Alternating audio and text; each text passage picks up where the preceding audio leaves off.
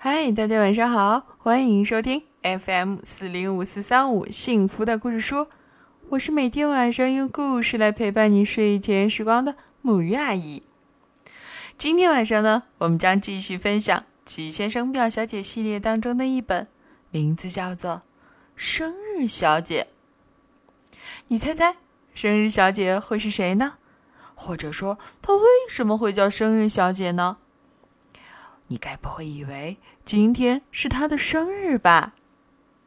好了，让我们现在来听故事。猜猜究竟为什么呢？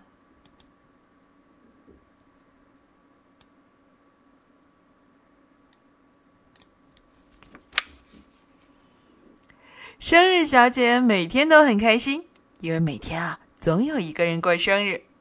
生日小姐喜欢生日礼物，她更喜欢挑选礼物、包装礼物，也喜欢送出礼物。生日小姐非常擅长挑选礼物，不管收到礼物的人有多挑剔，她为自己总能挑选到完美的礼物而自豪。去年，她送给挑剔先生一只迷你熨斗，让他熨鞋带儿的时候用。这正是他想要的东西。大家从来没有看到过挑剔先生这么快乐过。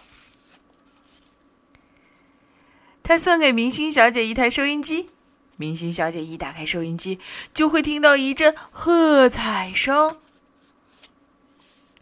他送给莽撞先生一张没有腿的床，这样莽撞先生晚上从床上掉下来的时候就不会撞到头了。哦，对了，生日小姐有一本生日手册来帮助她记录每个人的生日，这本生日手册非常非常的厚。上个星期，生日小姐翻阅她的手册时，看看谁的生日就要到了。是懒惰先生，她大声读了出来。太容易了，我会送给懒惰先生一只不会响的闹钟。那么下一位是谁呢？哦，是错误先生。生日小姐的脸上露出了困惑的表情。她想不出送什么东西给错误先生。再好好想想，他对自己说。可他越想越觉得有难度，他越来越困惑。生日小姐毫无头绪，不知该送什么生日礼物给错误先生。他能想到的一切，都可能是错误的。第二天。他有很多时间想这个问题，因为这天是迟到小姐的生日。你听到这个不会吃惊的，迟到小姐不着急，生日啊可以晚点过。迟到小姐终于来了，她很喜欢这个礼物啊！这个礼物竟然是个公交站牌，这样他就不用再跑到车站赶公交车。现在总有一个车站和他站一起。那天晚上，生日小姐几乎一夜没有合眼。错误先生的生日快到了，她还是不知道送什么礼物给他。第二天，生日小姐想出了一个最简单的办法，就是去看看错误先生，希望能给他一些灵感。错误先生住在一座……哦，天哪！一看。就是错误的房子里。生日小姐按门铃时，她并没有叮咚响，连嗡嗡声都没有。你知道她是怎么想的吗？哼，哼！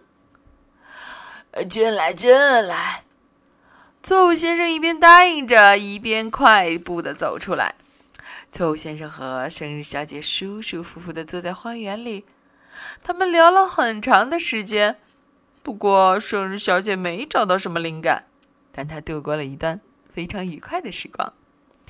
只是很可惜，这次交谈一点都没解决该给错误先生送什么礼物的问题。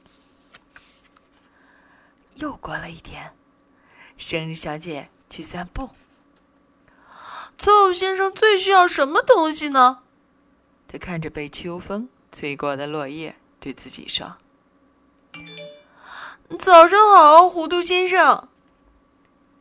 他跟糊涂先生打招呼。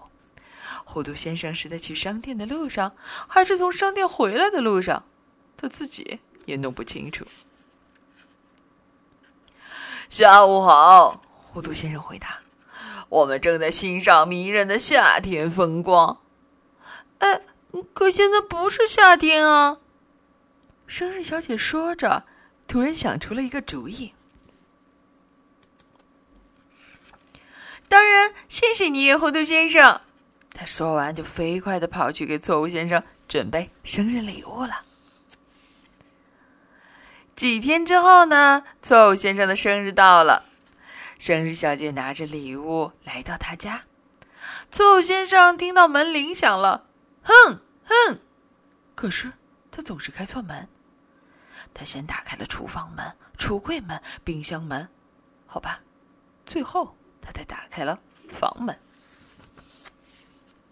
呃，再见，再见，错误先生打着招呼。他看着生日小姐，你给我带礼物了，他说：“这一定是……”错误先生还没有说出后面的字，生日小姐就大喊：“圣诞快乐！”接着就把一份包着圣诞包装纸的礼物送给了他。错误先生拿着礼物，露出了惊讶的表情。“哦，我正要说今天一定是圣诞节呢。那么，那么我是对的。”他大叫道。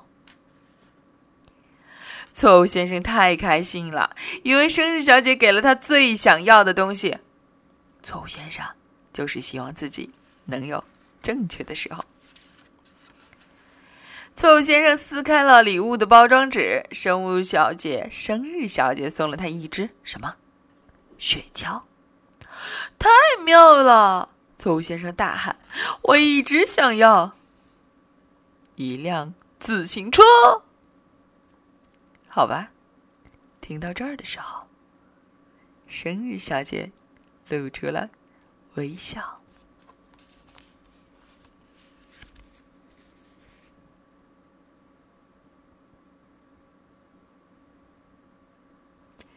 好啦，今天的故事呢就到这里了。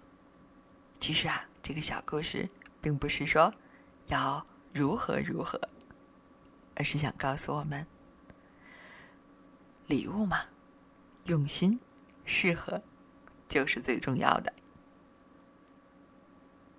你生日的时候希望得到一份什么样的礼物呢？听到故事的孩子们可以发消息来告诉我哟。